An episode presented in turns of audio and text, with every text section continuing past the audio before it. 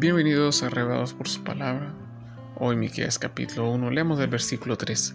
Porque aquí Jehová sale de su lugar y descenderá y hollará las alturas de la tierra. La ira de Dios. Es un tema recurrente hablar de la ira de Dios en la escritura, pero también es recurrente ver su llamado al arrepentimiento, su llamado a que su pueblo escape de la idolatría y otras malas conductas.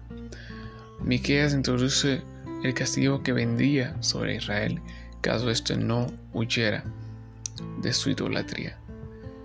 Versículo 4 menciona, y se derretirán los montes debajo de él y los valles se hendirán como la cera delante del fuego, como las aguas que corren por un precipicio.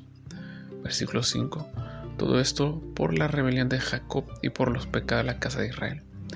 Miqueas, cuyo nombre significa quien como Jehová, hace notar en su primer capítulo justo ese detalle del carácter de Dios, su santidad.